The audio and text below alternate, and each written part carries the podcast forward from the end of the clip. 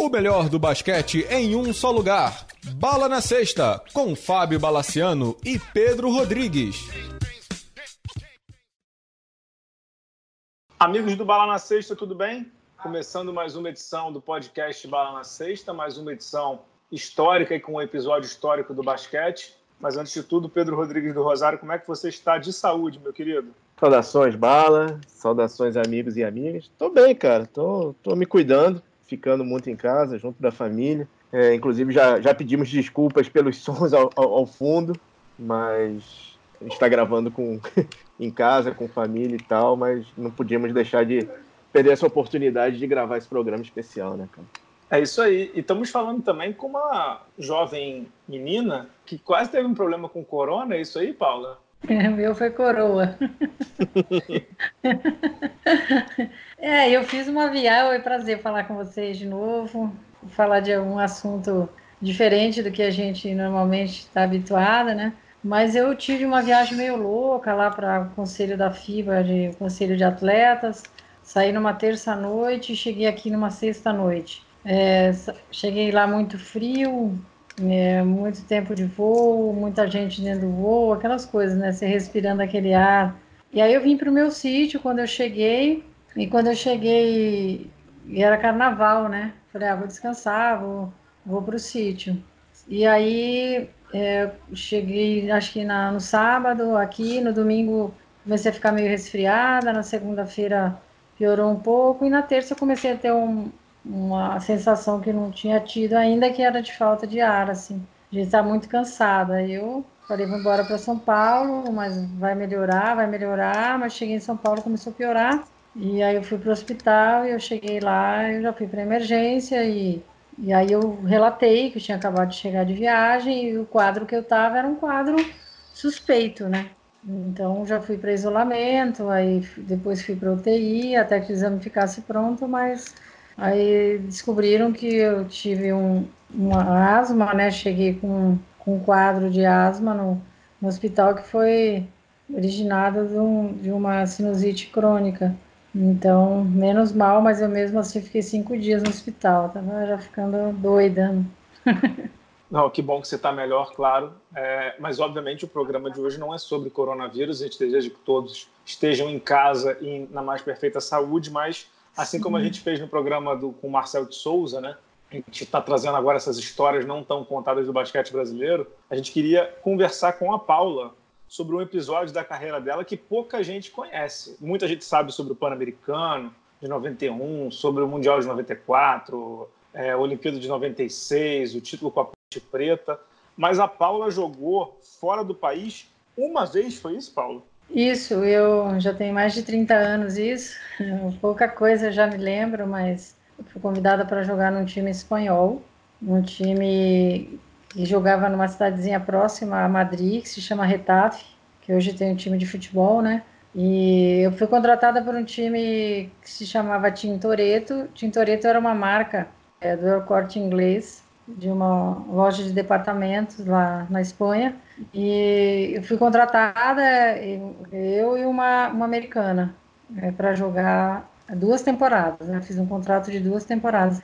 E é muito pouco porque eu não sei por que, que eu fui, não sei por que, que eu saí, o contrato não foi é, nada especial, assim, acho que um pouquinho mais do que eu ganhava aqui, mas foi algo que assim, ah, quero ver como é que funciona lá, quero conhecer a cultura, quero dar um tempo, quero é, jogar fora do Brasil. E acabei sendo contratada por, esse, por essa equipe. O, o, meu o dirigente lá, o Antônio Rarenho, esteve aqui no, no Brasil, assinamos o contrato e eu fui para uma pré-temporada de dois meses antes de começar a competição. Legal, a gente está falando de setembro mais ou menos de 89, né? Você jogou 89, 90, daqui a pouco a gente vai chegar ao motivo pelo qual você nem, não continuou por lá, foi só uma temporada, mas não foi, digamos, a temporada, né? Porque teve um, um causozinho de lesão no meio disso, é isso? Foi atemporal.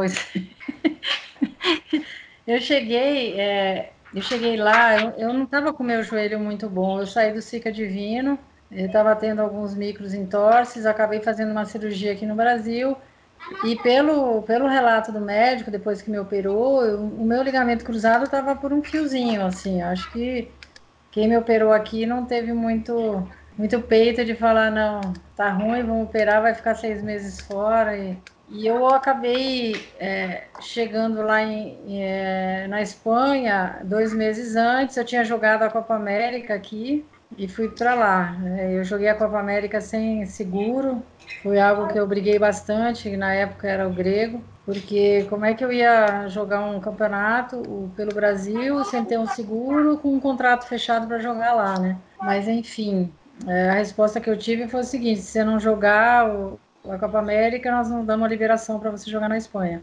Que então, legal, eu tive né? que é, eu tive que ir para esse sacrifício, né, de de repente acontecer alguma coisa e eu perder também o contrato lá. Mas acabei chegando lá, no primeiro amistoso nosso, eu torci o joelho bem feio. Aí eles foram muito, muito legais comigo, assim. O, esse Antônio Rarinho era um cara muito profissional, assim. Ele, ele era um cara me deu toda, toda a estrutura, assim. Né? Você quer morar em Madrid ou quer morar em Retafe? Morava num condomínio fechado, tinha um carro. E ele, eu, eles acabaram, a família dele acabou sendo a minha família lá nesse período. Né? Então tinha uma coisa humana, assim, não era simplesmente, ah, vem aqui, você vai jogar. E eu, no primeiro jogo amistoso, eu torci meu joelho feio e fui para alguns médicos lá em Madrid mesmo e acho que foi cruzado, foi cruzado, aí tinha, tinha que escolher fazer a cirurgia. Aí ele falou, olha, Paulo, escolha onde você quiser operar. A gente vai dar toda o suporte que você precisar, em qualquer lugar aqui na Europa, onde você quiser. Aí tinha uma, uma menina que jogava com a gente, que o namorado dela era fisioterapeuta, e um dia conversando com ele, ele falou: Olha, tem um cara muito bom em Barcelona, é Dr. José Maria Villarrubias. Ele opera os caras que caem de moto, corrida de moto. Então, assim, ele opera o cara hoje, amanhã o cara tá em cima da moto, é, vai lá, dobra a pena do cara e só desdobra depois que ele sai, sabe? Mas o cara é muito bom e tal. Eu falei, ah, vou ver qual que é, né?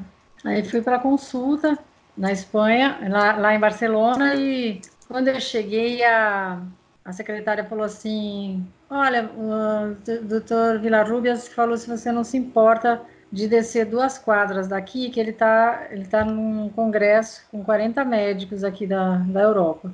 E estão lá reunidos e ele perguntou se você não se importava dele te examinar lá. Eu falei, não. Aí descemos, eu desci lá onde ele estava, eles estavam todos reunidos no estudo de caso lá, e aí ele veio falar comigo. Aí ele falou: Você se importa de, de ser cobaia aqui lá na frente e a gente te examinar? Você trouxe os, os exames? Eu falei: Eu Meu trouxe. Deus do céu, virou cobaia.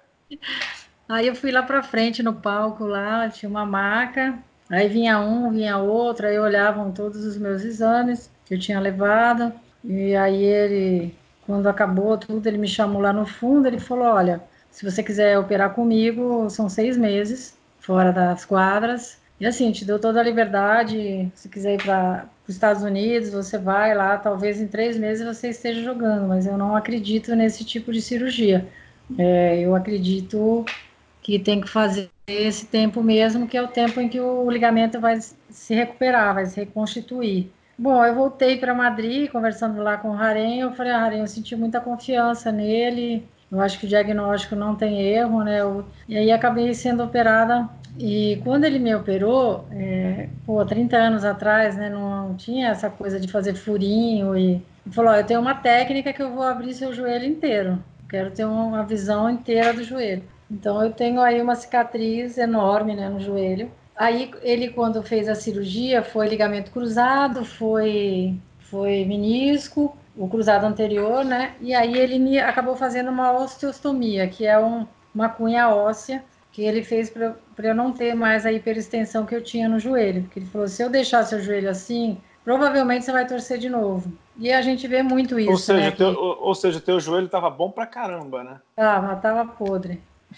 E daí ele, ele falou: se eu deixar o joelho assim, você vai torcer de novo. E a gente acompanha aí atletas que torcem o joelho, né? Às vezes torce de novo, né? Tem que fazer recuperação de novo. Eu sei que por conta dessa cunha óssea que eu acabei colocando, eu fui colocar um gesso. E eu fiquei quase dois meses com esse gesso. E aí, quando eu fui tirar esse gesso, nesses dois meses que eu fiquei com gesso, dava para eu para eu conhecer um pouco mais uh, o país, né? Então eu falo que talvez na, um basquete não, nada acrescentou na minha vida, mas foi algo que eu me distanciei, que eu aproveitei um pouco, que eu conheci um pouco a cultura espanhola e, e eu, eu, eu tenho assim uma opinião que era para eu estar lá. Eu acho que se eu tivesse aqui no Brasil, tivesse operado, ia ter toda uma pressão. Ah, quando que volta? Não tá boa já, tem que voltar. E lá não. Lá eu era mais uma e é, eu acabei fazendo essa recuperação da forma que eu tinha que fazer, né? Então, quando eu tirei o gesso nesses quase dois meses que eu fiquei engessada, eu, eu olhei para minha perna e falei, não jogo mais. Minha perna totalmente atrofiada, o corte era enorme, eu não, não tinha visto, porque ele operou e já colocou o gesso. Não era aquela coisa de você colocar um brace, né, tirar, fazer gelo, fazer a fisioterapia. Não, eu fiquei, fiquei de gesso. E aí eu falei, ah, não jogo mais. Quando eu olhei aquilo, eu falei, meu Deus, acabou a carreira, porque naquela época a gente acompanhava, né, acompanhava muitos jogadores de futebol, que operavam e nunca voltavam do mesmo jeito, né? Uhum. Então já veio aquela insegurança, assim, eu falei, ai, é, não, não vai dar. Mas enfim, é o espírito de atleta que eu tenho, eu falei, não, eu tenho que superar isso, eu tenho que batalhar e atrás e e aí comecei a saga da fisioterapia, né? E eu fazia fisio em Madrid, então era bem complicado esse, esse trajeto meu, todos os dias. De manhã eu fazia piscina lá em Retafe, e meio, dia eu pegava o trem até a Tocha, é, que é onde a estação de trem lá em Madrid. Lá em Atocha eu pegava o, metrô e ia até a minha fisioterapia. Eu chegava lá às duas da tarde e saía às oito da noite. Então eu peguei um. Eles me mandaram para um fisioterapeuta do Real Madrid. Ele já tinha uma idade, assim, uma certa idade. Já era um cara bem experiente. E ali eu passei meus dias, né? É, foram quatro meses depois, porque eu fiquei. Eu só voltei a, a jogar mesmo nas, nas finais do campeonato. Então, Contra o, é, é, o Microbank, não é isso? Não foi isso? É, então, e teve o, o, o, a equipe que jogava como seleção, não podia ser uhum. campeã, só disputaram, mas não podiam, elas pois acabaram é. ficando em primeiro. É, era, era o começo do ciclo olímpico para a Olimpíada Sim. de Barcelona, né? Então, infelizmente, não tem quase nenhum registro dessa. De, Exato, isso é importante ser época. dito, Pedro. Então, assim, a gente conseguiu recuperar o campeonato. O campeonato tem o, o, um time que é o Banco Exterior. Isso, que era o que patrocinava a seleção. Isso, isso aí. Que ele é o primeiro colocado, assim, disparado, assim, disparado na frente. E aí eu, eu mostrei pro Bala e falei, Bala, não tem sentido isso. O banco exterior é o primeiro e não foi pro, pro Final Four. Aí depois a gente foi ver que esse time era a base da seleção, não era isso? Era, era. É, as jogadoras é, que, era, que ia, queriam disputar Barcelona eles resolveram que elas iriam disputar o campeonato, mas não poderiam ser campeãs. Então, para elas estarem em atividade, se entrosarem é, para a Olimpíada de Barcelona, né? E, e, quem jogava nesse time? Porque, assim, depois vocês acabavam enfrentando essas meninas da seleção da Espanha. Então, daquelas meninas que você jogava da seleção da Espanha, vocês deve, você deve ter visto muito delas nesse banco exterior aí. Tinha? Você lembra, Paula? Então, na verdade, é, quando nós jogamos o Mundial na Austrália, que foi um jogo com, contra a Espanha, que foi um jogo uma, complicadíssimo, né? A gente passou na uhum, frente só no uhum. minuto final. Ali tinham duas jogadoras que jogaram comigo no Tintoretto, a Laura e a Paloma. Uhum. Aí tinha, já tinha um pessoal novo, porque quando eu joguei na Espanha, a Laura e a Paloma não jogavam na seleção. Então, é, já tinha a Blanca Ares, tinha a Ana Belém, tinha algumas jogadoras, a Marina Ferragutti, que depois veio aqui para Santo André. Uhum. Já tinha algumas jogadoras que jogavam nesse time que disputou Barcelona e depois já já na Olimpíada, já no, no Mundial da Austrália, elas já estavam fortíssimas, né? Elas já estavam bem com um nível bem elevado de jogo. Exato. E aí o Pedro falou bem, né? Para a gente gravar esse programa, a gente tentou de tudo, né? A gente mandou e-mail para a CBB, né? Para o Thierry Gozer da CBB. Eu tentei entrar em contato com a Federação Espanhola para tentar os dados um pouco mais assim profundos desse campeonato, mas assim quase não existe mesmo. Então O, o, o Tintoretto da Paula foi o terceiro da fase de classificação, com 21 vitórias e 7, e 7 derrotas. Na semifinal pegou o Dorna Godeja, mas eu não sei exatamente de onde é. Ganhou os dois jogos da semifinal, 80-77 83-74, em abril de 90. E fez a final contra esse Masnu, que eu não sei exatamente onde fica. Se a Paula lembra das finais, perdeu de 80 a 77 no dia 28 de abril e perdeu o segundo jogo da final de 86 a 84. Mas não, finais, não era Saragossa? Olha, Paula, eu adoraria te dizer que sim, mas eu não tenho ideia porque o site também não diz, entendeu? Mas, mas assim. É, é... Mas não, só isso. É, porque na, na nossa época não tinha essa coisa, né? De ter algo, sei lá, o cara com o computador ali, vai tudo pro é, o Google, diz que, é, o, Google diz que é, o Google diz que é Zaragoza mesmo. É, acho que é Zaragoza. É, e onde, é foi a Cari... onde a Karina foi jogar, né?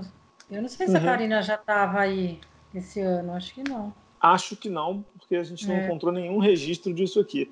Mas aí nessas finais você jogou, certo? Nessas finais ali em abril, é, você estava recuperado.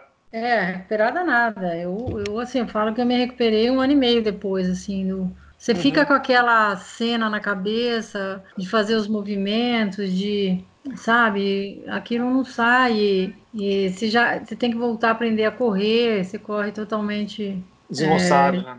É, então assim, quando eu voltei para o Brasil, que daí a Marilene e a Heleninha foram para lá ver as finais e olha, a gente quer que você volte para o BCN, a gente vai fortalecer o time. Eu falei, dona, mas eu não tô, não, a gente vai, você vai entrar numa um intensivão de fisioterapia e tudo. Então, é, eu fiz um trabalho muito legal de, de físio depois e tive que ficar mantendo durante, durante Pan-Americano, Mundial e Olimpíada, sempre, todo dia, fazendo exercício para o joelho.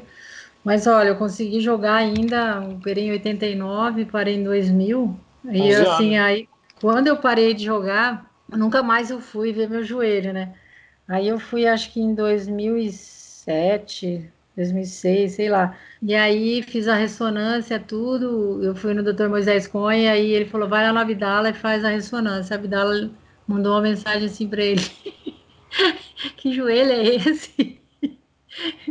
Aí, mas vai ter que pôr prótese logo nesse joelho. Aí eu falei: ah, mas enquanto deu para eu jogar, ele não me incomodou, não. Ele inchava, assim, ele é meio durão, fica meio duro se eu faço alguma atividade, mas eu fico convivendo com ele. Mas é um joelho que eu estou protelando para um, um, dia por prótese. Eu converso com muita gente que está pondo prótese, colocou prótese de joelho, de quadril. A maioria fala assim, ah, devia ter feito isso antes, mas eu ainda não criei coragem, não. Pedro? É, eu queria saber um pouco do seu tempo. Bom, você, obviamente, por conta da lesão, você deve ter feito é, conheceu a Espanha de cabo a rabo, né? É, tinha algum lugar especial, assim, um lugar que mais te marcou nesse período que você visitou? Olha, eu acho que eu gosto muito de Barcelona, mas eu acho que Madrid tem mais a minha cara, assim. Eu, e Madrid é, um, é uma perdição. A Espanha é, né? Porque tudo lá acontece de madrugada. As coisas começam o movimento tipo 11 horas da noite. Então, é, eu fui para São Sebastião, eu fui para Ibiza, eu fui conhecer alguns lugares, mas assim, era tudo muito rápido, porque eu tinha fisioterapia, né? Não dava para eu ficar lá de, de férias. Eu tinha, tinha compromisso com a física e comigo mesmo, né? Então, assim, era sair na sexta e voltar no domingo, às vezes. Então, não, não, não tive muito tempo, mas por eu estar próxima ali a Madrid, é uma, uma cidade que eu gosto muito. Quando eu vou à Espanha, eu sempre gosto de passar por lá fugindo do, das coisas turísticas, né? Foge da Gran Via e tal. Né? Isso, isso. Mas é impressionante, porque chega na hora do almoço, tem a siesta depois do almoço, né? Aí reabre 5 da tarde, fecha 9, 10 da noite, aí, aí que as coisas começam, né? E se você não tem muita cabeça, você acaba caindo no. Ah, sair de noite, né? Mas eu morava um pouco afastado de Madrid, então ficava mais complicado fazer essas saídas de noite. Então aproveitei mais de dia Madrid. Ô Paula, você contou que quando você operou, né, tua irmã, foi a Branca que foi para lá, não foi? Foi, foi. E a tua mãe foram para lá te, te visitar, certo? É, minha mãe ficou 40 dias lá e é, 40 dias choveu, tadinha. Nossa! E ela, e ela que dirigia o carro, mas desespero, né? Chovendo, dirigindo um lugar que ela não conhecia. Sem GPS. sem GPS, mas assim, ainda bem que a cidade é bem pequenininha e uh, ficava, minha casa ficava em frente a um supermercado grande e eu, o trem também não era muito longe, então, e assim, ela ia comigo todos os dias para lá, ficava lá na salinha esperando eu fazer a FIS e voltávamos. Porque eu aí fiquei muito tempo ainda com muleta, né? Não podia pôr o pé no uhum. chão. Pensa, pensa numa cirurgia 30 anos atrás. Ah, era outra coisa, né? Eu acho Nossa. que tudo estava escrito, assim, né? Depois tudo aconteceu, voltei para Piracicaba e aí começa, a gente começa a, a, curtir mesmo os títulos que a gente sempre esperou, né? Exato, mas eu, eu queria explorar um pouquinho mais essa questão que você falou que estava escrito e tudo. Tem uma questão aí muito de autoconhecimento mesmo, né? Eu operei o joelho em 2008, obviamente eu não sou atleta, mas é um tempo muito solitário, né? Eu sei que você tem a, a, a, a visita da tua mãe, da tua irmã e tudo, mas foi o que você falou, né? Você passa horas e horas fazendo físio, horas e horas levantando o pé sozinho, né, cara? Então acaba que é um, um momento de autoconhecimento, é um momento de leitura, é um momento de, de, de, de, se concentrar em si mesmo, que é um absurdo, né? Não, e, e assim, e é, são dois vida. meses, né? Dois meses que você acho que fica naquela coisa de se adaptar mesmo, né? E aí foi bem nesse momento que tudo aconteceu. Eu tenho uma cena eu estava sozinha em casa, minha casa era embaixo, tinha a sala, a cozinha, não sei o quê, uma sacada, um jardinzinho e em cima o quarto. E eu, eu quando eu, eu lembro quando eu cheguei é, da cirurgia e tal, voltei de Barcelona, eu fiquei em casa sozinha, não tinha ninguém lá. E eu tinha uma ampola que se eu, se eu sentisse dor era para eu tomar aquela ampola. A mesmo via oral, não era nada e aí eu dormi no sofá lá embaixo, porque estava mais difícil para eu subir e tal. E começou no meio da noite, mas começou a me dar uma dor, uma dor, porque foi uma cirurgia grande, né? E quando eu fui pegar aquela ampola, ela não caiu no chão e espatifou. E o Rarinho morava em Madrid, eu lembro que era um dia bem chuvoso e tal. Aí a minha sorte foi que a, a faxineira lá de casa, ela morava no mesmo condomínio que o meu. Aí eu entrei em contato com ela, ela foi até a farmácia e pegou porque não tinha como não tinha como sair daquela sozinha com a perna engessada sem sem dirigir sem fazer nada. Então essa foi uma cena que me marcou muito assim de essa coisa da solidão mesmo né? E, e, e o trabalho de fisioterapia para qualquer lesão ele é muito solitário né? Tem hora que enche o saco você fala não vou conseguir nossa o que que é isso? De novo né? Mas aí tem que ter a cabeça tem que ser mais forte que os pensamentos que vêm. É, né? O mental tem que ser mais forte que tudo isso. Mas voltando um pouquinho para a quadra, é, mas o clube tinha confiança em você, né? Porque, é, como o Bala comentou, você jogou a, a, a fase final, né? Como é que foi o, quando o cara falou, não, pode ir agora, tá liberado? É, não, é, não foi legal, porque assim, eu, eu na verdade, foi assim, uma retribuição do que eles fizeram, né? Eu acho que eu não, não deveria ter jogado não estava nas minhas melhores condições, eu não estava é, nem 70% do que eu poderia. Então, assim, é, ia, ia mais queimar meu filme do que eu, eu ajudar o time, que vinha jogando a temporada toda sem, sem eu, né? sem, eu, sem a minha participação, né? E eu também fui mais. Devia ter falado, ó, oh, não, acho que é melhor não, vamos esperar a temporada seguinte. Mas aí, com a vinda da Marilena Helenia, é, para eu voltar e tal, comecei a refletir. Falei, meu, aqui pra, é, seria fim de carreira, sabe? Assim, tô com trinta e tantos anos, não tenho nenhum clube que me quer, e vou lá e jogo, né? Porque era muito amador, eu treinava seis horas por dia, cheguei lá, passei a treinar uma hora e meia. Eu tinha que de manhã fazer a minha parte sozinha, porque eu estava acostumada com outro ritmo, né? Então, é, eu acho que foi meio muito precipitado eles me colocarem para jogar a final. É, mas, enfim, né, eu, eu sentia assim de uma forma que eu tinha que retribuir tudo que eles tinham feito e já estava na minha cabeça de eu querer voltar, entendeu? Uhum. Então, assim, eu falei, pô, vou ficar aqui, eles me operaram, ainda não vou jogar uma partida, né? Eu não, eu não lembro de nada desses jogos, acho que eu deletei da minha memória isso. Mas você trouxe a camisa, alguma coisa de lá? É, eu trouxe, sim. Uhum. Eu trouxe, eu saí numa, na capa de, um, de uma revista lá, é, e assim, era muito louco, né? Porque brasileira jogar basquete aqui. É, eu, eu, eu, tinha, eu, quando acabou meu visto, de ter uma história engraçada, que quando acabou meu visto de trabalho, eu fui, eu tinha que passar, ir para outro país voltar. E fui para Portugal. Acabei passando um final de semana lá quando a Branca tava. E a gente passou o fim de semana lá em Lisboa e eu já, quando entramos de volta de carro, eles me pararam. A polícia me parou na fronteira. Aí eu desci, aí ele falou: O que você está fazendo aqui? Eu falei: Eu vim jogar basquete. Aí, e não, ele falou assim: O que você está fazendo aqui? Que só passa aqui travesti e prostituta. Que isso? bem fino, né? Aqueles guardas espanhóis, bem fino. O carabineiro, né? A classe, né? A classe, né? Aí eu falei assim, eu vim jogar basquete. Brasileira jogando basquete, eu falei assim, ó, eu não sei, você tem que perguntar para os espanhóis por que, que eles foram atrás de mim. eles... Bom, bom, fiquei horas lá, porque eles queriam que eu comprovasse quanto eu tinha de dinheiro no banco. Eu tive que ligar para o meu gerente, aí aquelas coisas, só tinha fax, eu tinha que esperar o fax chegar. Bom, meu passaporte tranquilo, mas o da Branca, eles deram um carimbinho lá, tipo, uma semana, saia daqui. Você eu não sei se joga. Aí o Branca ficou com o maior medo, porque ela ia ficar mais dias lá, né?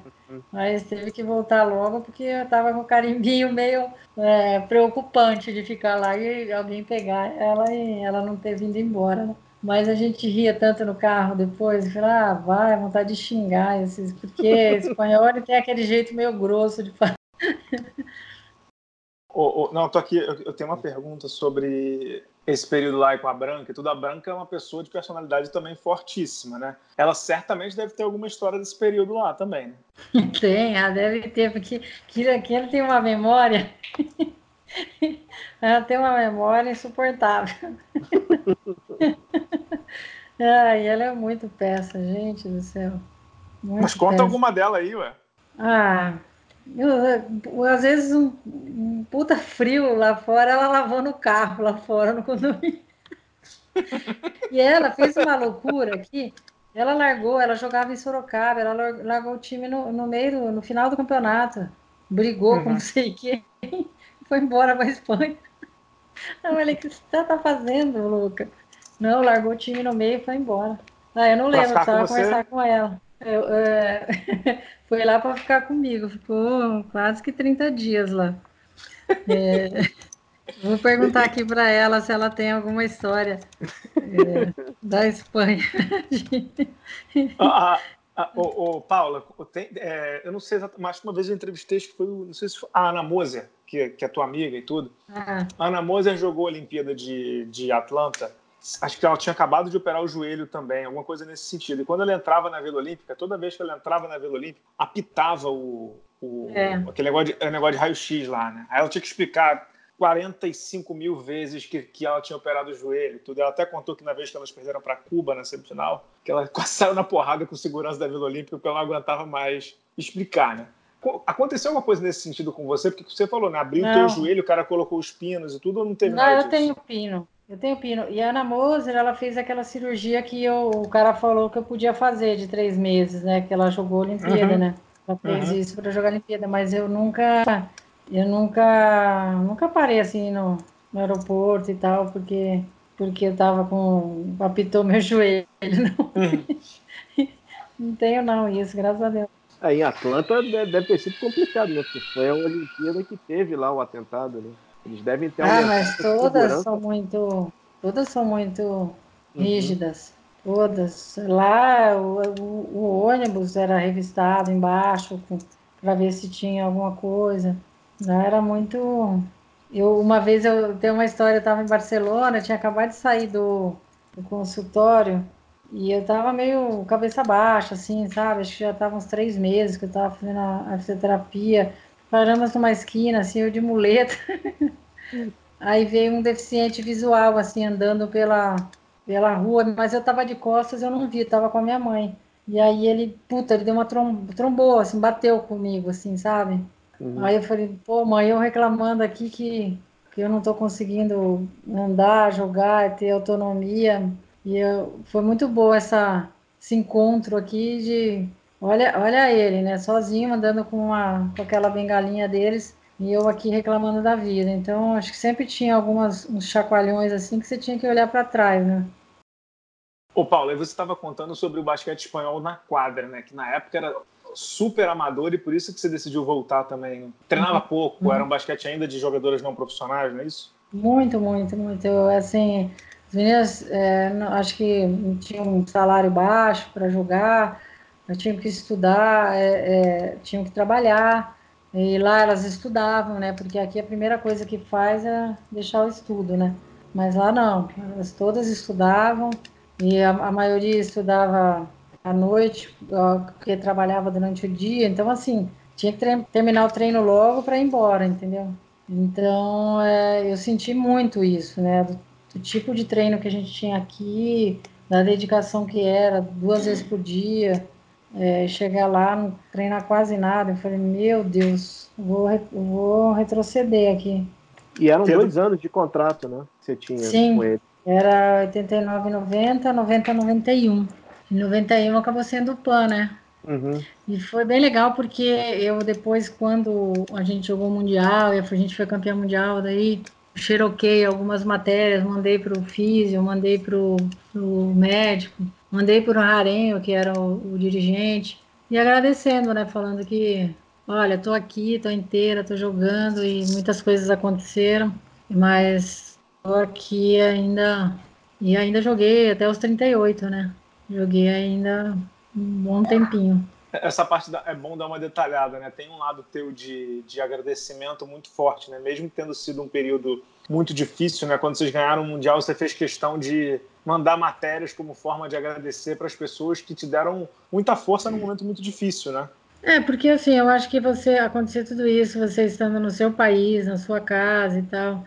É, eu estava numa fase da minha vida que é, eu, onde eu chegava as pessoas conheciam, né? Eu ia colocar gasolina no carro.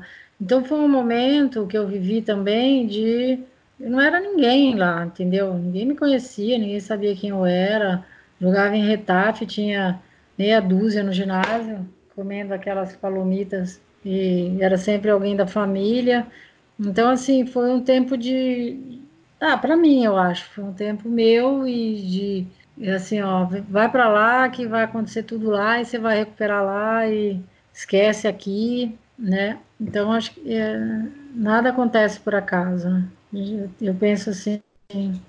Pessoal, eu acabei de achar uma descrição num site Encantia. O último jogo é, foi decidido na prorrogação, né? Na última sexta, 86 84. nem lembrava. Nossa Senhora! eu nem lembrava. Tinha uma, uma americana no meu time que era muito legal, a Mônica. Ela era uma pessoa bem acessível, assim, bem. Não era malona e tal, mas era uma pessoa bem amiga, assim, uma pivôzona. E eu não sabia também que o time, o time tinha acabado depois desse um ano é, que eu estive lá. Né? O, o Bala que me contou. Eu não sabia que o time já não existia na temporada seguinte, né? E eu acho que essa questão também do time, da seleção ter, ter uma é, ser uma seleção permanente, foi, foi dificultando para as equipes que queriam estar em primeiro, né? Assim, uhum. pô, vou investir, investir, não vou poder contar com as jogadoras, principais jogadoras, vou ter um time mediano, e isso acho que foi.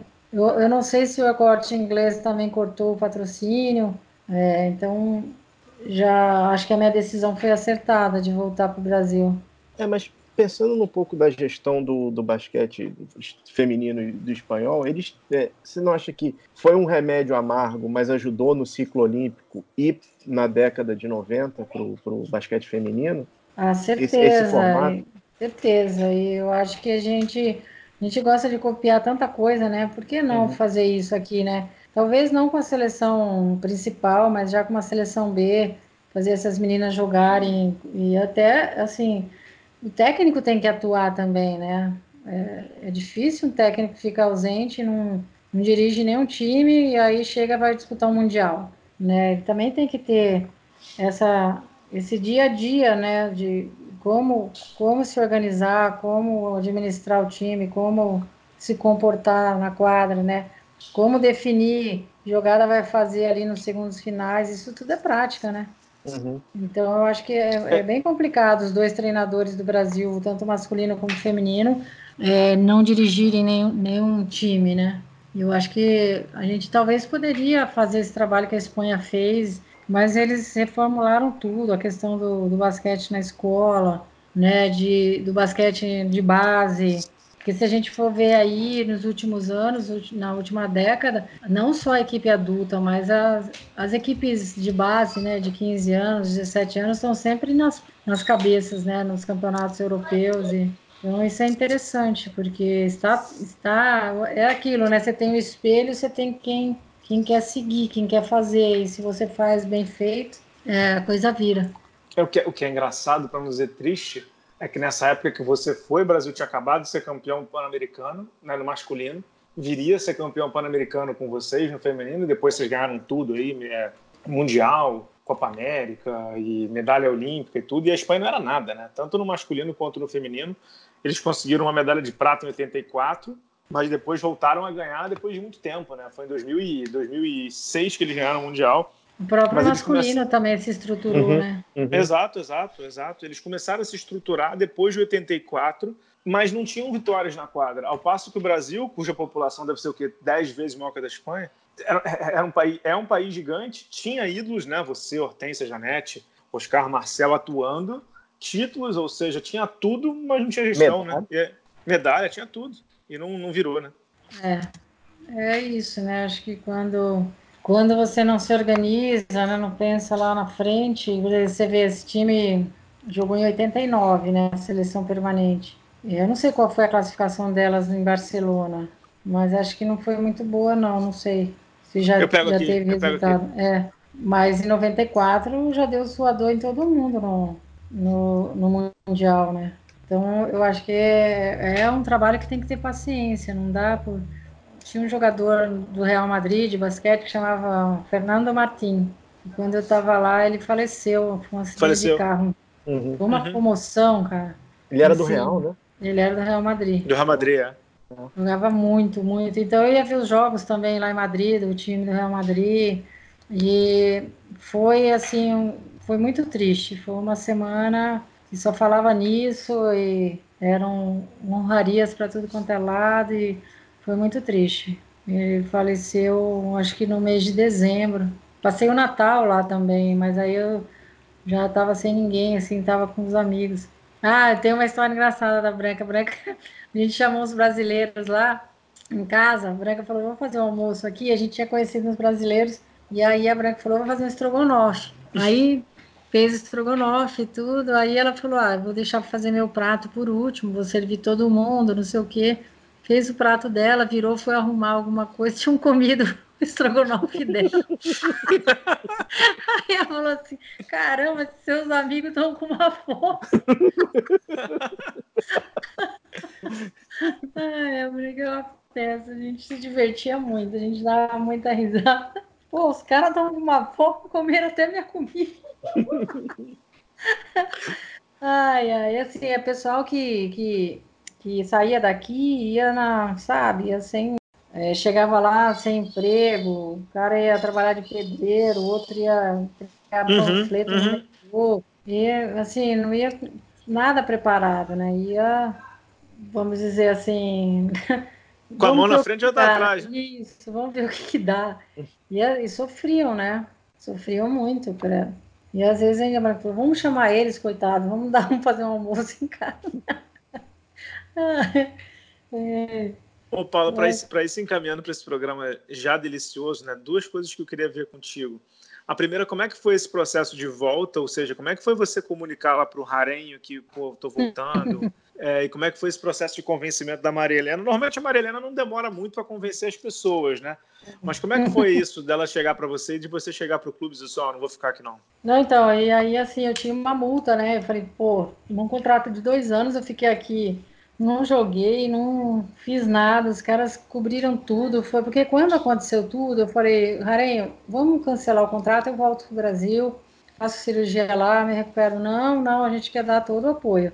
E aí chegar nele e falar, pô, ó, tô recebendo uma proposta. Eu expliquei tudo para ele. Falei, olha, lá acontece assim, assim, assim. Aqui eu tô sentindo muita diferença é, na, na, qualidade, na quantidade de treino e tal, né?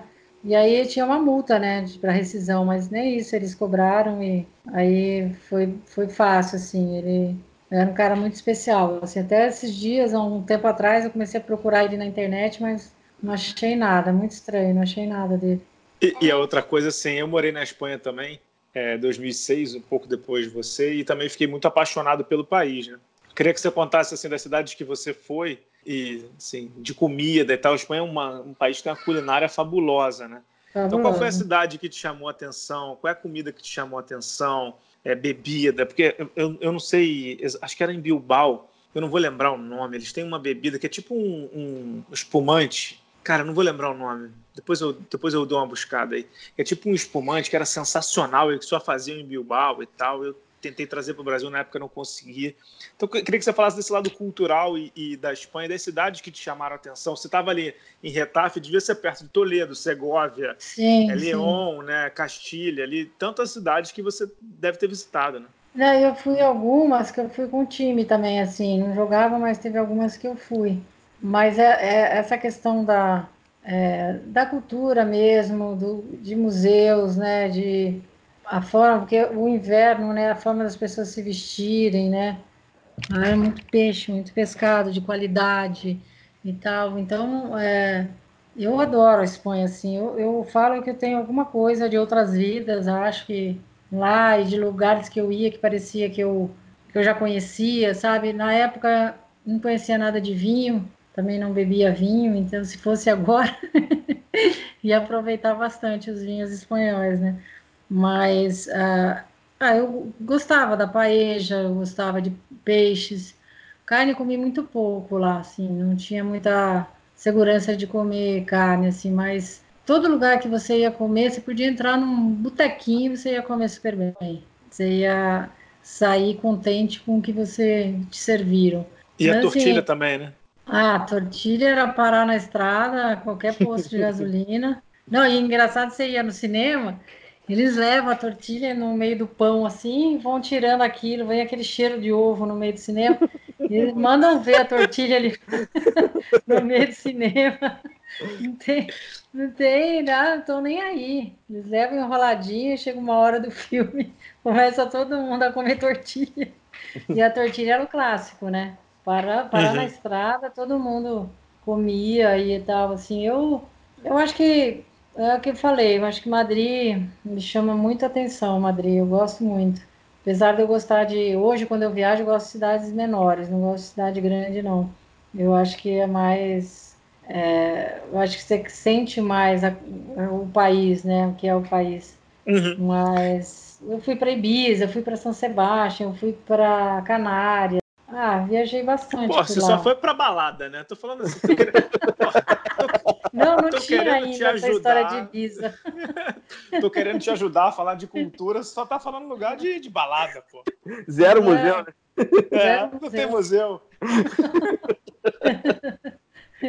não, mas foi muito bom. Acho que foi uma época muito boa.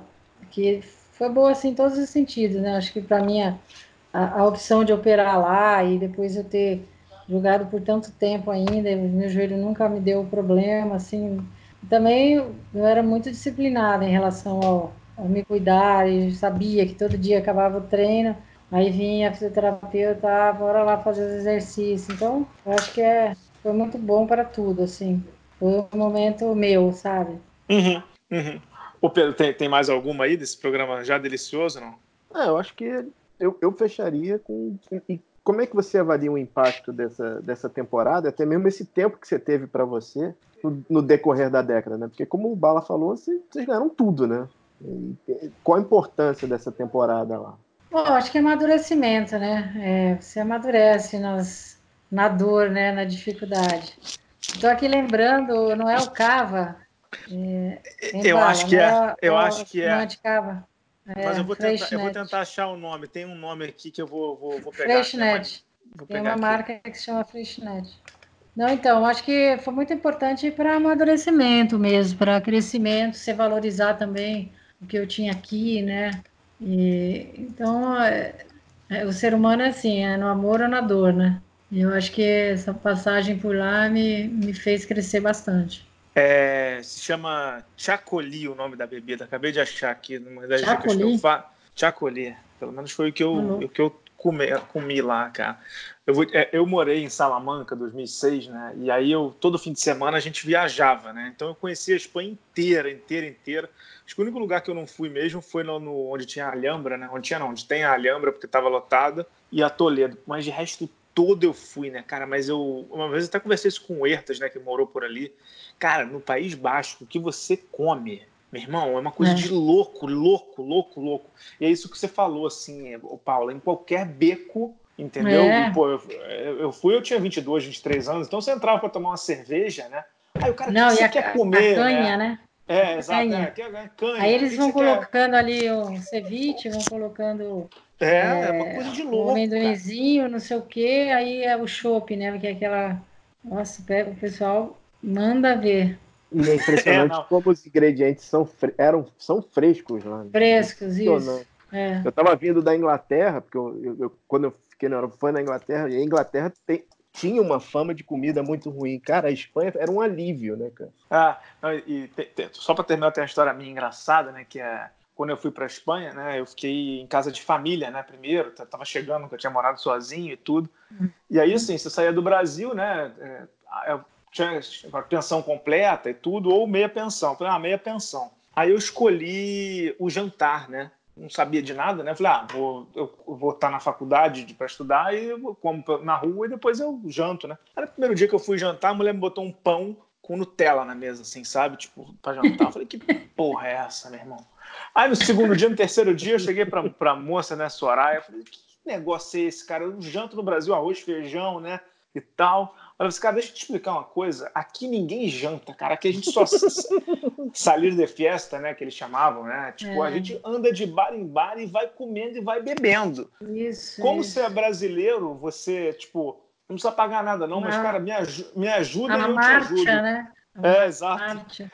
Exato. Ela falava assim: me ajuda e eu te ajudo. Tipo, almoça que eu te dou muita comida no almoço, mas me deixa sair de noite, pô. Falei, ah, tá bom, tá. tá. estamos Não, estamos alinhados. Muito... Eles gostam da noite. Nossa, demais lá, cara. É, ah, foi a única a... promessa é, que eu fiz pra minha mãe, que eu ia voltar com diploma, porque de resto, nossa senhora. Não, e assim, não adianta você sair cedinho para ir pro supermercado, às vezes a gente queria comprar um pão, só abria 10 horas da manhã. Então, né, o pessoal fica no, na noite. Não precisa estar trabalhando às 8 da manhã, às 7 da manhã. E no depois fecha e tudo e dorme, né, Paulo? Absolutamente nada. O desespero. a primeira semana que você tá lá, que você chegava assim no domingo, eu falei, caramba, não tem nada. Verdade. ah, mas é muito bom. Muito bom. Legal, que programa bacana. Foi, mais um. bacana relembrar. Nossa, muito bom. Que bom. E, e, e, é engraçado porque tanto esse programa quanto o do Marcel, né, que a gente fez, é, foi o último programa antes do, do Corona, né? É, a gente não tem muitos dados, não tem vídeo, não tem nada. Então, é, esses, esses são programas que acabam que daqui a 15, 20 anos, eu sei que a galera às vezes, ah, a Paula jogou na Espanha, vai acabar achando esse programa aqui. A gente está gravando em abril, agora abril, né? 2 de abril, abril. de 2020 um momento difícil para todo mundo, mas é muito delicioso lembrar disso, de um país que tanto a Paula quanto eu, e agora estou sabendo também o Pedro ama, né, que é a Espanha, de uma cidade que eu não conheço, Retafe, né, mas conheci Madrid. Pô, Paula, muito legal mesmo, muito, muito obrigado por essa participação aqui no podcast, viu? Obrigada, foi, foi delicioso né, falar de outras coisas. Obrigada. Valeu, Pedro Rodrigues do Rosário, mais um programa desse aí. Conte sua história. Obrigado ao Giovanni pela edição. Voltamos semana que vem. Até a próxima, pessoal. Tchau, tchau.